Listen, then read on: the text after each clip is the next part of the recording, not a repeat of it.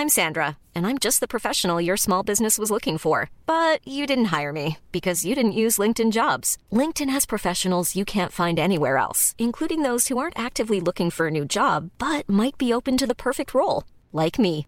In a given month, over 70% of LinkedIn users don't visit other leading job sites. So if you're not looking on LinkedIn, you'll miss out on great candidates like Sandra. Start hiring professionals like a professional. Post your free job on linkedin.com/people today.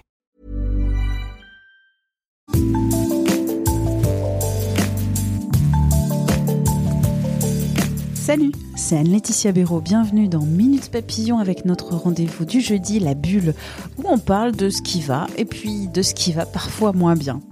À ce propos, est-ce que je suis une bonne personne, une chic fille, un mec bien, ou quelqu'un de finalement mauvais? Alors, pas ennuyeux, bavard, non, plutôt narcissique, machiavélique, voire psychopathe. Bref, quelqu'un qui voit que définitivement l'enfer c'est les autres, pas sa propre personne. Si vous vous posez la question et que vous lisez l'anglais et que vous avez envie d'un peu de rigoler, vous trouverez sur Reddit le forum Am I the asshole? Suis-je le trou du cul en bon français? Et puis, si vous voulez en français des réponses et des conseils pour changer, lisez Le jour où j'ai réalisé que la personne toxique c'était moi de Christine Bérou chez First Edition. Christine Bérou, elle est autrice, humoriste, comédienne, chroniqueuse et c'est l'invitée de cet épisode. Première question à Christine Bérou, comment définir une personne toxique? À partir du moment où on a un comportement problématique qui engendre de la souffrance pour soi et pour les autres, c'est qu'il y a de la toxicité. Mais après, il y en a qui sont toxiques deux minutes dans la journée, il y en a qui sont toxiques en permanence, on peut être toxique pendant une période de sa vie et ne plus l'être du tout, donc euh, c'est c'est très... Enfin, un milliard de façons, c'est 50 nuances de toxicité. c'est c'est très subjectif. Surtout qu'un comportement peut être toxique pour quelqu'un et pas du tout pour quelqu'un d'autre. Euh, moi, je pense qu'à partir du moment où il y a un malaise, c'est qu'il y a quelque chose à, à dénouer et peut-être de la toxicité. Je me posais la question, est-ce que ce livre, il aurait pu être écrit par un homme? Parce que les femmes ont appris, siècle après siècle, après force d'idéologie, que s'il y a quelque chose qui va pas dans leur vie, c'est presque certainement de leur faute. Et puis, si c'est leur faute, elles doivent personnellement chercher des moyens de le réparer. Hmm, Écoute, je n'en sais rien. Est-ce que la toxicité c'est genré? Est-ce que la remise en question c'est genré? Écoute, je sais. En tout cas, ce que je peux te dire, c'est que je reçois beaucoup de courriers, de, enfin, de mails de lecteurs depuis que le bouquin est sorti. Et euh, je dirais que c'est 50-50. Il y a beaucoup d'hommes qui m'écrivent euh, pour me dire euh, merci, j'ai réalisé que j'étais une personne toxique. Donc, tu vois, faut rendre aux hommes ce qui appartient aux hommes, quand même. Quels sont les signes qui révèlent qu'on est une personne toxique? Bah déjà le, le signe important, moi je disais j'ai jamais totalement été heureuse. Euh, je dis c'est que c'était comme toujours avoir un aft. Tu sais ça va bien mais il y a toujours un truc qui pique. Donc ça déjà c'est un bon moyen de voilà si ça va pas c'est qu'il y a quelque chose. Par exemple j'avais jamais de conversation frontale, j'avais toujours besoin de dis toujours besoin de dissimuler, de déguiser la vérité. euh, quand t'es parano aussi, tu sais, tu penses toujours qu'on va te prendre la main sur le fait. Ça veut dire qu'il y a quelque chose qui est pas ok. euh, c'est que t'as pas la conscience tranquille, tout simplement. Quand tu critiques beaucoup, euh, quand tu as un regard un peu euh, no- noirci sur le monde, tu vois, c'est pas normal. En fait, mais c'est dur de se dire que c'est pas normal parce que souvent on est comme ça pour se protéger. Mais moi, ce que j'essaie de dire dans ce livre, c'est qu'un monde sain et bienveillant est possible. Et s'entourer de gens sains et bienveillants, c'est vraiment possible. Et ce n'est pas ridicule de parler de gentillesse. Complètement. C'est pas du tout niais. D'ailleurs, c'est grave qu'on ait fait des de notions comme la gentillesse et et bah des notions qui sont niaises, qui sont toujours quand on dit oui, il faut être gentil et tout. Ah, tu, tu vis chez les bisounours et tout. Bah ouais, mais c'est les bisounours qui ont raison en fait quand on y réfléchit. Enfin, si tout le monde était comme les bisounours, on aurait beaucoup moins de problèmes. Il faut donc un changement de regard sur soi pour se reconnaître toxique, en tout cas pas une aussi bonne personne que ça. Oui, c'est ça. Mais après, tu vois, moi qui te parle, j'ai écrit un livre, euh, je t'en parle en ce moment même, mais c'est pas terminé. Enfin, je j'ai encore des séquelles. Maintenant, je vais être un petit peu moins toxique, mais tu vois, pas plus tard que ce matin, j'étais, je chroniqueuse à télé matin, et, euh, et en fait, j'ai trouvé que ma chronique était moins bien que les autres. Et je suis allée voir tout le monde pour dire mais rassure-moi, mais c'est vrai, mais c'était bien, c'est drôle et tout. Et j'ai été toxique dans ma dans mon besoin d'être rassurée. Donc c'est plus du mensonge, c'est plus de la manipulation, mais c'est c'est un peu de la dépendance affective, tu vois. Donc euh, tu vois, je c'est c'est et, et, là le nouveau travail c'est de s'accepter comme on est aussi et de s'aimer aussi dans sa déviance. Et là, je me dis au moins, je suis comme ça, je suis peut-être un peu relou, mais je fais de mal à personne, pour l'instant. Pourquoi dire nous ne sommes pas notre toxicité bah, Ça veut dire que souvent on a tendance à s'identifier à, ces traits de caractère. Par exemple, l'exemple que je prends euh, dans le bouquin, c'est ah moi je suis rancunière. Et du coup, on va s'attribuer ce, cet attrait de personnalité alors que la rancune c'est pas cool en fait. On va s'identifier à sa déprime, à son spleen on va dire non moi je suis un poète je suis une artiste moi je suis cynique on va se moquer on va être critique en fait c'est des traits de caractère mais c'est c'est pas ça qui fait vous. Vous vous pouvez changer ce que vous êtes à tout moment en vérité. Le cerveau est assez puissant pour ça. J'ai lu un truc hyper intéressant là-dessus il y a pas très longtemps. C'est qu'en fait le cerveau fonctionne comme l'algorithme d'Instagram. Je te laisse un petit temps parce que c'est assez fort. C'est-à-dire que en fait l'algorithme d'Instagram si tu likes des chatons il va te servir des chatons et bah le cerveau, si tu te mets à critiquer, il va dire ah ça a l'air qu'on aime bien critiquer, donc en fait il va te servir tout le temps des observations, des éléments de, de vie qui vont te permettre de critiquer. Si tu commences à dire à ton cerveau mais tu sais quoi, moi j'ai envie d'être gentil, j'ai envie de célébrer euh, euh, bah, les gens, les humains, j'ai envie de voir euh, le verre à moitié plein, là il va commencer à, à changer son algorithme. Mais il faut changer son algorithme et on n'est pas son algorithme on est un terrain euh, neutre dont on peut faire ce qu'on veut en fait. Changer de fréquence, changer d'algorithme, mais est-ce que je vais pas devenir niaise dans ce processus? Je te le souhaite en fait. En ce moment, je regarde une série qui s'appelle Ted Lasso. Je sais pas si tu vois, c'est une série qui a eu tous les prix. Parenthèse, Ted Lasso, c'est une série disponible sur Apple TV et ça raconte les aventures d'un entraîneur américain de football américain qui débarque au Royaume-Uni pour être l'entraîneur d'une équipe de football.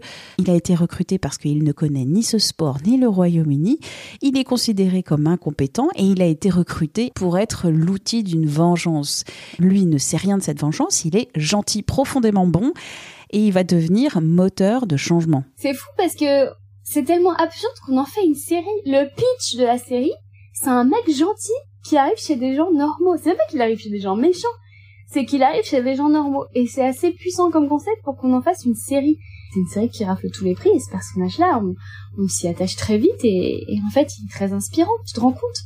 Je pense qu'elle est là la clé, si c'était ça le futur. Et si on devenait tous des têtes de l'assaut Autre conseil, n'arrosez pas la graine du chaos. Souvent quand on est dans une situation un peu euh, merdique, on va avoir tendance à rajouter de l'huile sur le feu, ou, ou souvent, par exemple, quand il y a un petit conflit, euh, c'est pas la première chose qui nous vient, c'est pas de dire écoute, on va on va se poser, on va parler tranquillement, etc. Non, la première question, la première question qui nous vient, c'est d'avoir raison.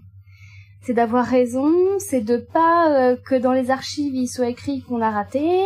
Euh, donc déjà c'est ça. Et puis surtout, ne pas arroser la graine du chaos, c'est aussi savoir faire le tri autour de soi aussi, c'est-à-dire s'entourer des belles personnes. moi j'ai fait un ménage assez radical autour de moi, en mode Marie Kondo émotionnel.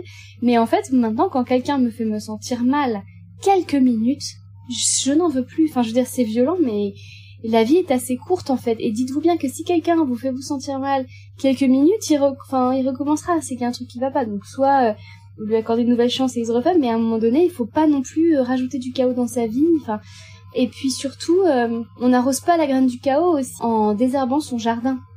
C'est-à-dire que vraiment valider la gravité, parce que c'est ça aussi dont on n'a pas parlé, et j'en parle maintenant parce que je sais que ça passe très vite, c'est que les comportements toxiques viennent souvent d'un trauma. C'est même pas souvent, c'est tout le temps. Et, en fait, euh, il faut réussir à valider la gravité du trauma, savoir qu'on est une victime dans un domaine, pour ne pas avoir envie de se venger en permanence. C'est ce que je raconte dans mon livre, c'est que moi j'ai vécu une agression quand j'étais petite, mes proches ont pris la défense de mon agresseur.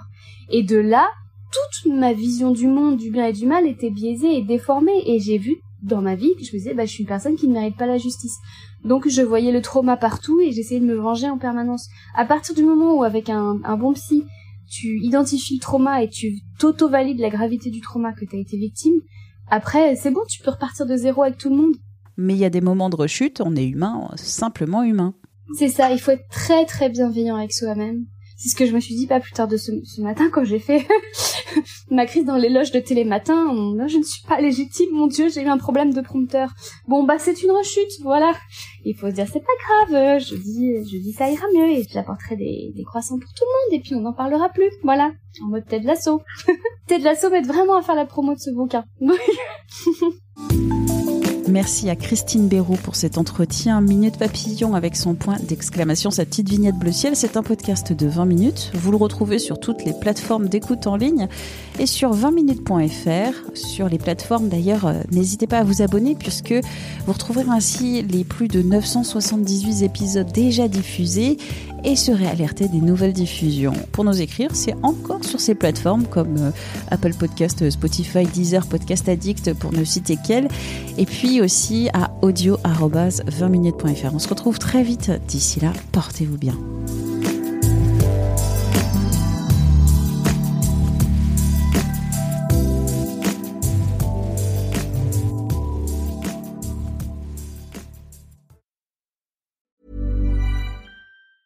Mom deserves the best, and there's no better place to shop for Mother's Day than Whole Foods Market. They're your destination for unbeatable savings, from premium gifts to show-stopping flowers and irresistible desserts. Start by saving 33% with Prime on all body care and candles. Then get a 15-stem bunch of tulips for just $9.99 each with Prime. Round out Mom's menu with festive rosé, irresistible berry chantilly cake, and more special treats. Come celebrate Mother's Day at Whole Foods Market. Hi, I'm Daniel, founder of Pretty Litter. Cats and cat owners deserve better than any old fashioned litter. That's why I teamed up with scientists and veterinarians to create Pretty Litter. Its innovative crystal formula has superior odor control and weighs up to 80% less than clay litter. Pretty Litter even monitors health by changing colors to help detect early signs of potential illness. It's the world's smartest kitty litter. Go to prettylitter.com and use code ACAST for 20% off your first order and a free cat toy. Terms and conditions apply. See site for details. On ne va pas se quitter comme ça. Vous avez aimé cet épisode? Sportif, généraliste, sexo ou scientifique, varié mais toujours bien informé. Découvrez les autres podcasts de la rédaction 20 minutes sur votre application d'écoute préférée ou directement sur podcast au pluriel.20minutes.fr. Et merci de nous avoir écoutés.